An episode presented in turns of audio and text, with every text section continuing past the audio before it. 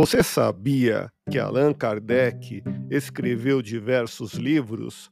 Os cinco principais são o Livro dos Espíritos, contendo 1019 perguntas aos espíritos superiores, o Livro dos Médiuns, o Evangelho segundo o Espiritismo, o Céu e Inferno e a Gênese.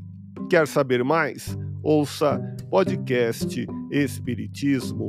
Agradeço sua audiência, fique na paz do Cristo e até o próximo episódio.